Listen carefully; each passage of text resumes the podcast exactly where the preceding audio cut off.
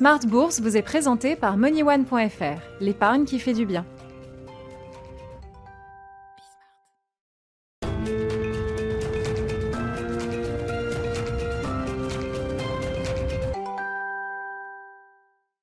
Smart Bourse, votre double dose quotidienne de marché sur Bismart en direct à la mi-journée, 12h30, 13h et le soir, la grande édition, le grand digest de l'information économique, financière et boursière à partir de 18h30 au sommaire de cette édition de la mi-journée. Des marchés qui se montrent euh, prudents, à, juste titre euh, diront certains, à la veille d'échéances techniques importantes. Demain sera la journée dite des quatre sorcières avec différentes expirations de contrats futurs et, options sur indice. Hein, différentes expirations de, produits dérivés qui peuvent inciter à un peu de prudence euh, sur les marchés aujourd'hui. Une prudence sans doute renforcée également au lendemain du discours de Jérôme Powell, le patron de la Banque centrale américaine, qui commentait notamment les nouvelles projections économiques de la Fed, avec une philosophie qui est en train de changer hein, depuis le discours de Jackson Hole il y a trois semaines maintenant. On comprend que la Fed maintiendra ses, ses taux au plancher entre 0 et 0,25% au moins jusqu'en 2024, le temps d'espérer raviver l'inflation au-delà des 2%. Voilà donc le, nouveau schéma de fonctionnement de la Réserve fédérale américaine. Pour le reste, Jérôme Powell a, sans doute cherché plutôt à, gagner du temps, ne signalant pas de, nouvelles actions imminentes de, de la Réserve fédérale américaine.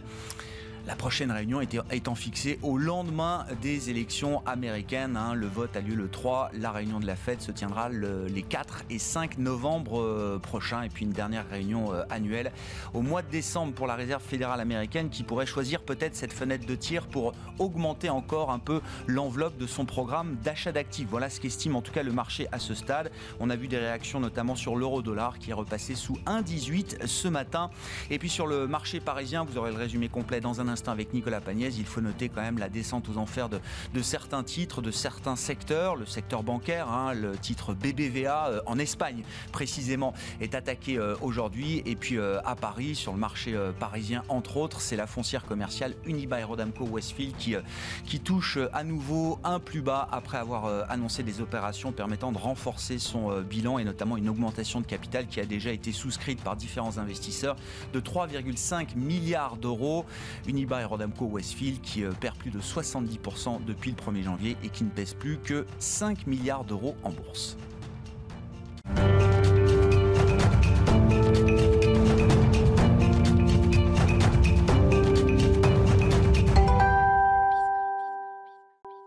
Sur les marchés européens à la mi-journée avec euh, une, perspective plutôt négative pour euh, l'ouverture de Wall Street tout à l'heure. Le résumé complet des infos clés de la séance avec Nicolas Pagnès depuis la salle de marché de Bourse Directe.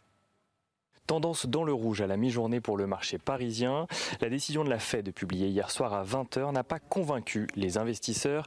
Si ces derniers avaient été rassurés par le discours de Jérôme Powell à Jackson Hole, ils ont finalement été déçus par la décision suite à la réunion de politique monétaire hier soir. La Fed a annoncé maintenir ses taux d'intérêt proches de zéro jusqu'à au moins fin 2023. Elle ne compte d'ailleurs pas les relever tant que l'inflation n'aura pas modérément dépassé le seuil des 2% pendant un certain temps. Une situation qui ne devrait pas se produire tout de suite selon les économistes. La Fed constate par ailleurs, des signes d'une reprise euh, plus rapide qu'attendue aux États-Unis, même si cette reprise reste incertaine et montre des signes de ralentissement. La Fed a donc annoncé conserver son plan de rachat d'actifs au même rythme de 120 milliards de dollars par mois, un rythme jugé insuffisant selon certains opérateurs qui en attendaient plus dans un contexte où le Congrès se trouve incapable aux États-Unis d'apporter une une réponse budgétaire face à la situation actuelle. La Fed qui s'attend finalement à un taux de chômage de l'ordre de 7,6% à la fin de l'année et qui anticipe une contraction du PIB des États-Unis de 3,7% contre les 6,5% anticipés il y a trois mois. Même son cloche du côté de la Banque du Japon qui maintient elle aussi inchangé sa politique monétaire et revoit ses prévisions de croissance à la hausse. Aucune mesure de soutien supplémentaire n'est nécessaire selon elle. La Banque centrale anglaise s'exprimera de son côté cet après-midi. Côté valeur à présent, Unibail Rodamco Westfield, le géant des centres commerciaux qui subit de plein fouet la crise liée à la pandémie, annonce un plan de 9 milliards d'euros pour renforcer son bilan face aux incertitudes liées à la situation actuelle. Un plan qui prévoit notamment une augmentation de capital de 3,5 milliards d'euros. Virbac publie de son côté des résultats semestriels nettement supérieurs aux attentes. L'entreprise qui commercialise des produits de santé pour les animaux a même relevé ses objectifs pour 2020 malgré des incertitudes toujours présentes dans certains pays comme les États-Unis ou l'Inde. Et Bruno Le Maire, qui rencontrait hier les dirigeants de Suez, a annoncé ce matin que l'État français resterait impartial dans le dossier Suez-Veolia. Le gouvernement regardera toutes les propositions selon les critères suivants préservation de l'emploi, une majorité française et le développement industriel en France. Suez qui gagne quelques points à la mi-journée. Peugeot et Renault en revanche sont dans le rouge à la mi-journée. Les immatriculations de véhicules neufs dans l'Union européenne ont chuté de 19% sur un an au mois d'août. Les baisses les plus marquées ayant eu lieu en France et en Allemagne avec un recul de 20% pour chacun des deux pays. Et dans le dossier LVMH, Tiffany, pour finir, LVMH demande le report d'un procès dans le Delaware où Tiffany a déposé plainte pour contester l'arrêt subi du rachat. Selon Tiffany qui assure donc contester cette demande également, le géant du luxe français aurait demandé un délai de 6 à 7 mois. Et on regarde l'euro-dollar qui est toujours sous la barre des 1,18 dollars pour 1 euro à la mi-journée. Le baril de Brent recule également pour tomber juste en dessous des 42 dollars et les indices futurs américains qui pointent du nez avant l'ouverture de Wall Street tout à l'heure. On pourrait donc avoir une ouverture négative dans le siège de la séance d'hier. Le Nasdaq notamment est à nouveau en repli pour l'instant, en tout cas selon le Nasdaq futur. Nicolas Pagnès avec nous tous les jours et euh, tout au long de la journée en fil rouge sur Bismart pour vous apporter les infos clés sur les marchés depuis la salle de marché de Bourse Direct.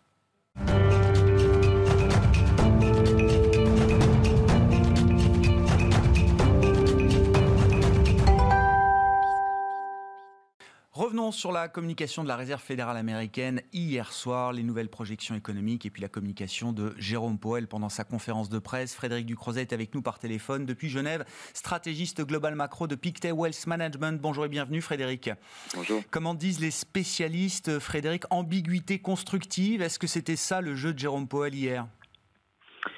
Oui, et je pense qu'on n'attendait pas non plus de, révolution de la part de la Fed. C'est une évolution de sa stratégie qui couve depuis, euh, je dirais même avant la pandémie, et qui a maturé euh, à Jackson Hole. on avait déjà cette première idée de de ciblage moyen d'inflation, on commençait à spéculer sur les outils.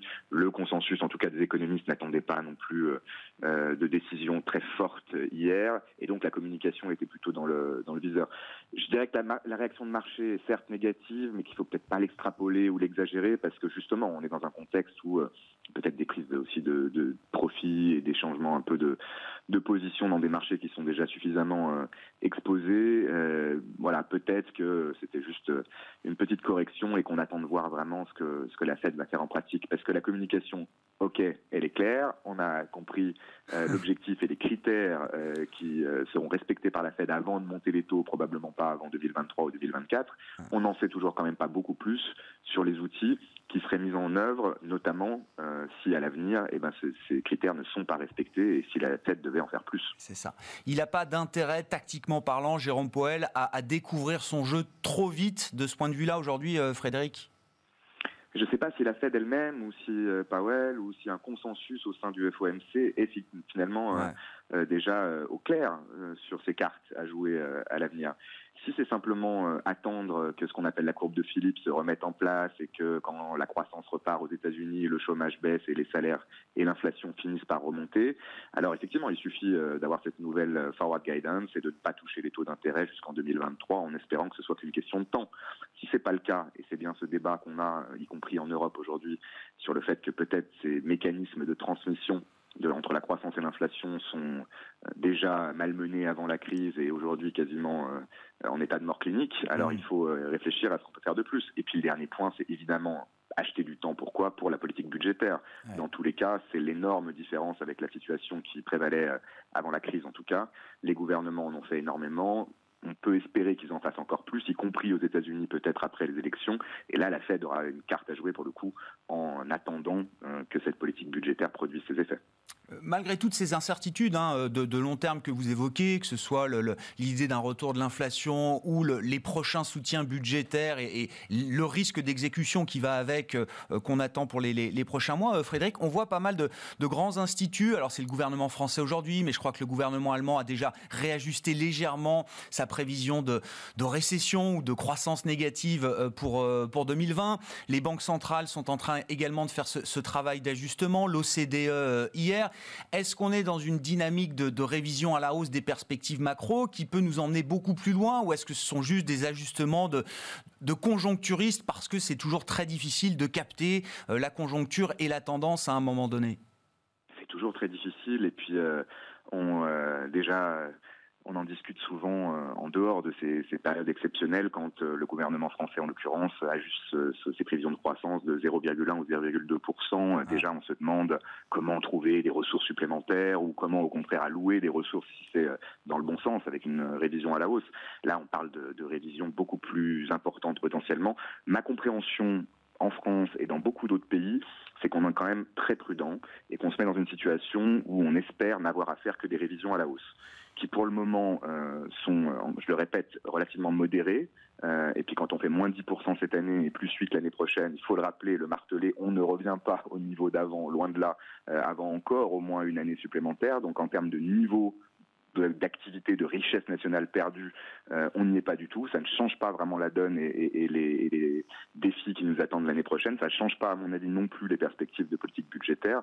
On est dans une situation très d'attentisme, très prudente, où on ne parle pas encore de révision qui soit suffisamment importante pour euh, remettre en cause la stratégie, en l'occurrence du gouvernement français. Oui, c'est ça. Et, donc, ça n'a pas valeur de signal pour le marché ou pour les investisseurs, euh, Frédéric Il me semble que personne n'est dupe et que pour le moment, euh, c'est quelque chose qui est plutôt noyé dans, dans, le flot des, des, autres événements importants, des développements sur le front du virus, des risques géopolitiques. Même si c'est vrai, la semaine dernière, à la réunion de la BCE, ça part un petit peu de là. Les maladresses de communication, de notre point de vue en tout cas, viennent du fait que le premier mot de Christine Lagarde lors de la conférence de presse, c'est de dire que le rebond euh, de l'activité est plus fort qu'anticipé. Donc il faut effectivement quand même faire attention euh, à la communication dans ce cas-là et, et tout de suite nuancer euh, son propos. Oui, on est toujours dans l'idée que c'est quand même compliqué de comprendre les marchés parfois, mais trop de bonnes nouvelles d'un coup pour les marchés, ça, sous-tend que les politiques budgétaires, monétaires euh, euh, seraient peut-être moins agressives, et, donc c'est plutôt négatif pour le marché et pour les investisseurs. C'est toujours cette logique-là qui l'emporte aujourd'hui, Frédéric. Je pense que c'est vraiment le cas aux États-Unis aujourd'hui, parce que si vous avez euh, des très bons chiffres, compte tenu des tensions politiques avant les élections euh, entre euh, le Sénat et la Chambre, c'est quasiment impossible de voir une issue euh, très rapide dans les jours qui viennent aux négociations sur le, sur le budget. C'est le cas aussi au Royaume-Uni. où c'est le premier pays, où on a entendu le chancelier parler de hausse d'impôts l'année prochaine ou d'arrêt plus ou moins brutal euh, du mécanisme d'aide ah. au, chômage partiel. Euh, c'est moins le cas, il me semble, en zone euro, où de toute façon la réalité de euh, la croissance ou l'absence de croissance dans des pays comme l'Espagne ou l'Italie hmm. et les inquiétudes qu'on a sur la seconde vague de virus, avec le risque potentiellement de, nouvelles mesures restrictives, font qu'à mon avis, c'est pas un sujet. Et ça ne le sera pas, je pense, avant au moins l'année prochaine. La présidente de la Commission européenne, Ursula von der Leyen, a été très claire là-dessus et je honnêtement, c'était un très bon discours de sa part mm. sur ce sujet-là. Évacuer toute ambiguïté, euh, il n'y a pas, ce n'est pas le moment de réfléchir à une réduction du soutien des États euh, dans l'ensemble euh, aux ménages et aux entreprises pas de place pour la complaisance, c'est ce que disait aussi Christine Lagarde. Alors, au lendemain de la dernière réunion de la Banque Centrale Européenne, elle a eu besoin de s'exprimer à nouveau après sa conférence de presse suite à la, réunion du Conseil des, gouverneurs. Mais c'est vrai que voilà, au sommet de l'Europe, il y a quand même un, alignement d'idées de ce point de vue-là, euh, Frédéric. Peut-être un mot au passage de la Banque d'Angleterre, là, qui va s'exprimer dans les, prochaines minutes, en tout début d'après-midi, alors qui, doit ajouter à la couche de complexité les incertitudes liées au Brexit. Quand on regarde la tête du sterling ces derniers mois, euh, Frédéric, on, on a l'impression que le marché attend quelque chose. Peut-être pas pour cette réunion, mais au moins un signal. Oui, tout à fait. Et puis on avait euh, eu des spéculations plus tôt cette année euh, d'une possibilité de taux négatif au Royaume-Uni.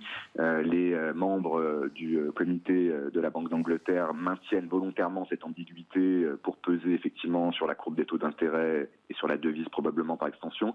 Je pense que le risque est quand même relativement faible pour le moment. Alors on est à 0,1% sur le taux directeur, on peut baisser à zéro mmh. et c'est une option. Hein. C'est plus une question de signal là aussi de forward guidance, de communication que la Banque d'Angleterre pourrait décider potentiellement, peut-être pas aujourd'hui, mais dans, les semaines qui viennent, surtout si effectivement euh, sur le fond du Brexit ça, ça s'arrange pas, c'est la Banque centrale, je le disais, qui est probablement dans la situation la plus délicate. Traditionnellement, c'est une banque centrale qui euh, utilise vraiment l'input et, fait des hypothèses sur la politique budgétaire contrairement à une banque centrale plus indépendante, qui peut même se permettre de donner des conseils au gouvernement. Et pour l'instant, ils l'ont pas fait. Donc je pense que c'est peut-être euh, aujourd'hui le focus plus sur la politique budgétaire, alors que c'est une réunion de politique monétaire qui est le plus intéressant, parce que si la Banque d'Angleterre commence à s'inquiéter, alors oui, ça peut être un signal de peut-être plus de rachat d'actifs et qu'on peut aller vers les 800 milliards, peut-être, on est à 740 aujourd'hui, euh, de, de, rachat de, de dettes, parce que cette banque centrale, et c'est mon dernier point, comme toutes les autres, elle fait en sorte de racheter quasiment ah l'intégralité des nouvelles émissions de dettes publiques dans les mois qui viennent pour au minimum accompagner euh, l'effort de relance budgétaire. C'est un, des phénomènes de marché de l'été, euh, Frédéric. Alors, je ne parle pas forcément du Nasdaq, je parle du yuan chinois, qui est en train de boucler quand même une, série de, plusieurs semaines, quelques mois maintenant, d'appréciation contre le dollar. Euh, qu'est-ce que ça nous dit de la réalité économique chinoise? Qu'est-ce que ça nous dit de la stratégie de Pékin également dans cet euh, environnement actuel? Déjà, on en parle peu. C'est vrai, on en parle beaucoup plus quand on a une dépréciation de la devise, des tensions euh, entre les États-Unis et la Chine, qui sont toujours là, bien sûr, dans le background, mais euh, euh, on fait en sorte, malheureusement, malgré tout, des deux côtés, de, calmer les choses au minimum, en tout cas d'ici les élections.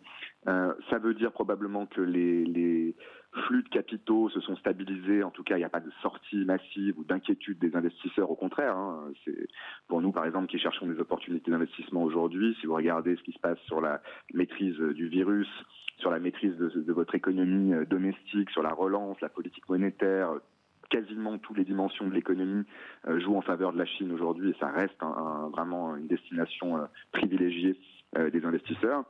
Et puis ça nous dit qu'il y a un peu d'attentisme aussi quand même parce que ça ne veut pas dire que après les élections il ne peut pas y avoir à nouveau un regain de tension ça a été euh, en tout cas une force de stabilisation au-delà des marchés de change, bien sûr. On sait mm. que ce qui se passe sur la devise chinoise a des conséquences beaucoup plus larges sur toute les, la gamme des, actifs risqués.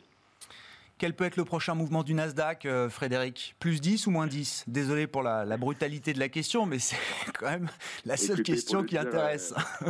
Euh, non, c'est, on n'a peut-être pas encore l'image complète de l'importance de ces positions sur les marchés dérivés qu'on découvre jour après jour, euh, largement documenté par le FT et d'autres, euh, mais aussi toute l'ampleur, je pense, des investissements plus retail dans, dans ce domaine qui, ont, qui peuvent encore, euh, voilà, peut peut-être avoir encore quelque chose à nettoyer dans les jours qui viennent en termes de position. Il peut y avoir des accès de, de volatilité. Je dis ça avec des futurs qui sont dans le rouge. Je prends pas trop de risques pour aujourd'hui, mais au-delà de ça, je reviens à la Fed pour boucler la boucle. On a un environnement de taux réel, négatif, pour encore plus longtemps que prévu. La Fed veut laisser les taux directeurs bas pendant au minimum trois ans et essayer de créer de l'inflation. Donc par définition, vous créez un environnement de taux réel bas. C'est un environnement qui reste favorable à tout un, ensemble de, gros acteurs du Nasdaq, euh, de toute la stratégie growth et, et, qui a priori euh, nous maintient toujours dans cette tendance plutôt haussière à, moyen terme. Mais à court terme, c'est sûr qu'il peut y avoir encore un peu de mouvement. Merci beaucoup Frédéric. Merci pour vos, remarques hebdomadaires le jeudi euh, à la mi-journée avec nous. Frédéric Ducrozet par téléphone, stratégiste global macro chez Pictet Wealth Management.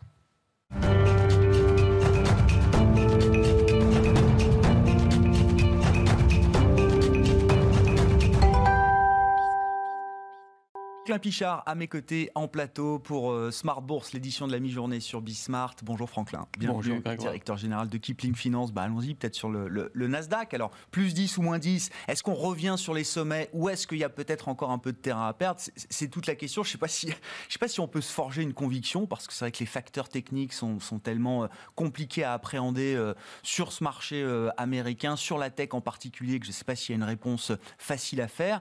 Non, mais je voulais juste qu'on mette un peu en perspective ce qui s'est passé hier autour de l'introduction en bourse de Snowflake. Alors pas sur le Nasdaq à proprement parler, hein, la, société donc qui fournit des logiciels de gestion de données pour le cloud s'est introduite sur le marché américain du New York Stock Exchange. C'est pas grave, ils sont quand même dans le domaine de la tech. Euh, l'histoire est incroyable, on a sans doute explosé les compteurs sur de nombreux paramètres avec l'introduction en bourse de Snowflake ils sont tellement sur la tech que la moitié des journalistes, commentateurs, analystes euh, n'arrêtaient pas de dire qu'ils s'introduisaient sur le Nasdaq. Hein, et c'est donc bien sur le New York Stock Exchange. Hein. Et, vous semez le doute dans mon esprit. Non, non, je crois que c'est le New York Stock Exchange. non, c'est ça, qui est, ça qui est très compliqué. Alors, est-ce que ça va prendre 10 ou perdre 10 euh, Franchement, je ne prendrai pas le pari ni dans un sens ni dans l'autre. C'est absolument pas possible en ce moment. On sait en revanche que les investisseurs ont gagné tellement d'argent sur les valeurs tech américaines que même si ça perd 10, ils attendront de perdre 10 ou 15 avant de se délester de leur position. Euh, et puis ils viendront un petit peu mordre sur leur plus-value.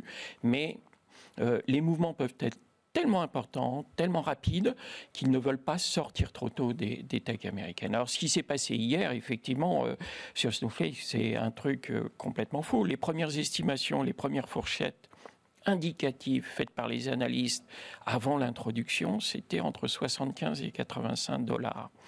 Après, euh, quand il y a eu euh, des, des, perspectives un peu ajustées, on a parlé de 110 dollars. Et puis finalement, compte tenu de la demande, on a parlé de 120 dollars. Et finalement, on a coté 253 dollars hier. J'ai vu des gérants qui avaient acheté, qui avaient réussi à en attraper un petit peu à 240, 245 ont vu 265 en séance qui les ont sortis immédiatement en se disant c'est du grand n'importe quoi.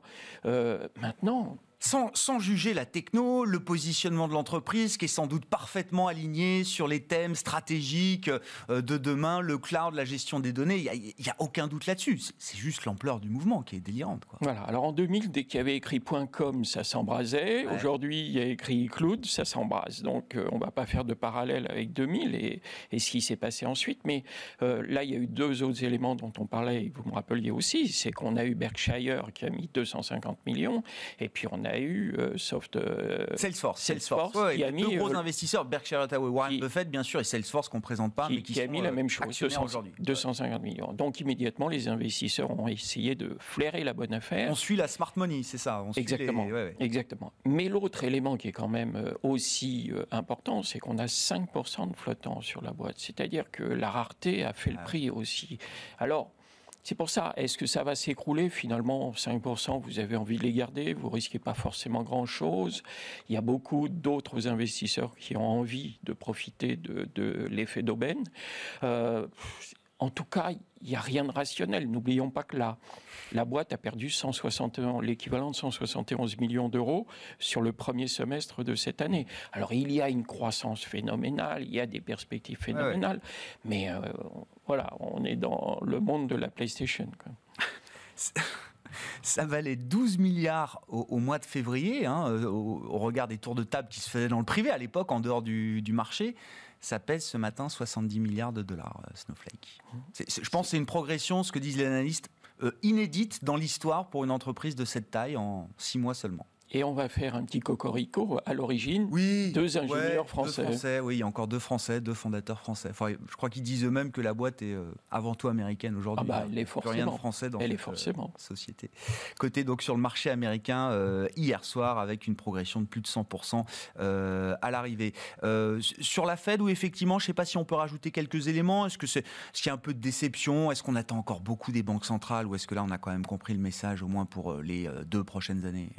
Mais en fait, c'est ça, quoi. C'est que le discours a été absolument conforme aux attentes. Vous savez, quand le président de la Fed s'exprime, ce que les investisseurs cherchent, c'est ce qui est écrit entre les lignes. Et là, il n'y avait rien. C'est-à-dire qu'ils avaient besoin de rêver, euh, euh, imaginer que Jérôme Powell allait dire qu'il en ferait plus, hmm. euh, qu'il serait capable de faire des commentaires un peu plus accommodants. et puis il les a pas fait. Les mois, quoi, oui. Exactement. Il les a pas fait. Il en a pas fallu davantage pour que les enfants gâtés de la bourse américaine prennent un petit peu ombrage de cette déclaration tout à fait normale et conforme. puis il n'y a rien de très méchant. Bon, l'euro-dollar, c'est le dollar qui a un peu monté. Hein. L'euro-dollar, effectivement, qui est repassé sous, euh, sous 1,18 euh, ce matin. La Chine, ça vous intéresse aussi pour vos clients, Franklin? On en parlait avec Frédéric Ducrozet juste avant. C'est vrai que le, mouvement d'appréciation du yuan commence à être assez visible.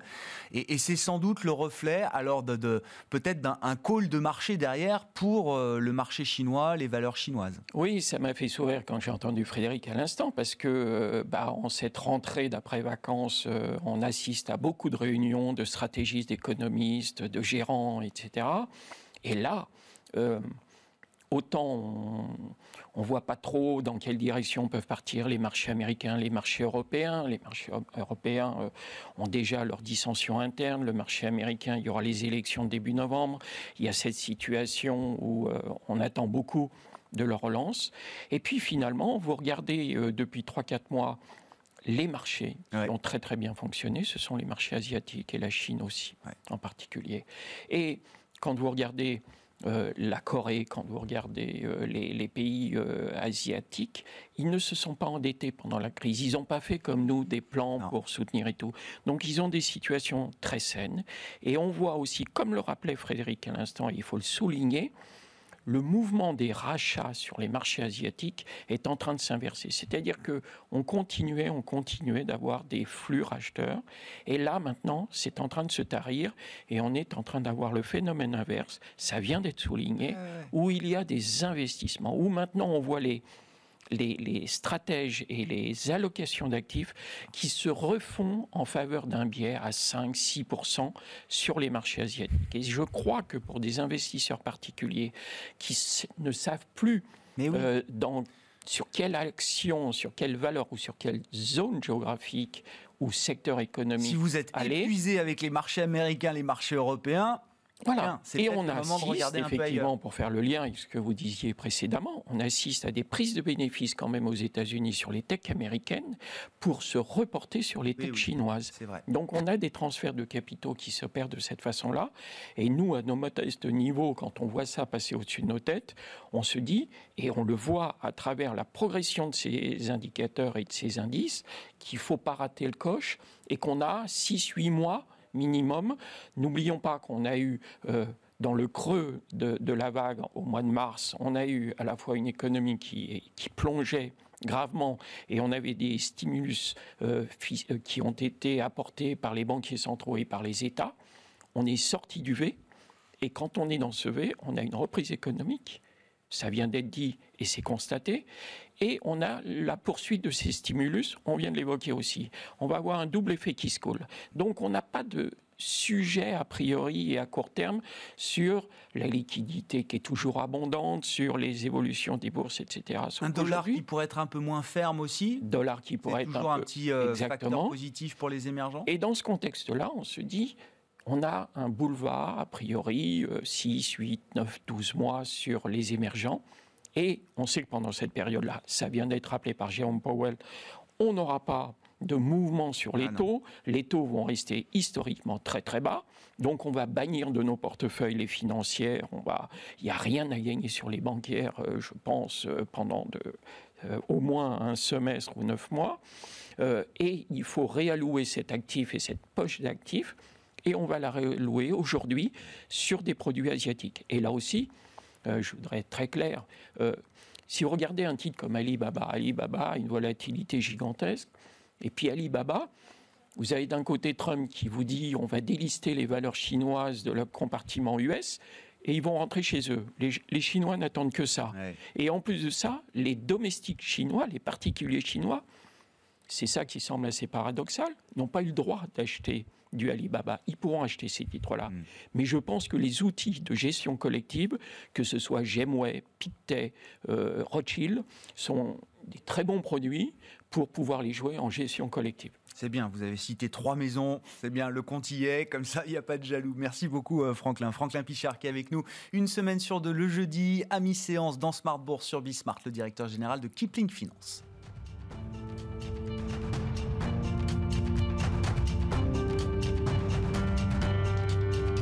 C'était Smart Bourse avec MoneyOne.fr, l'épargne qui fait du bien.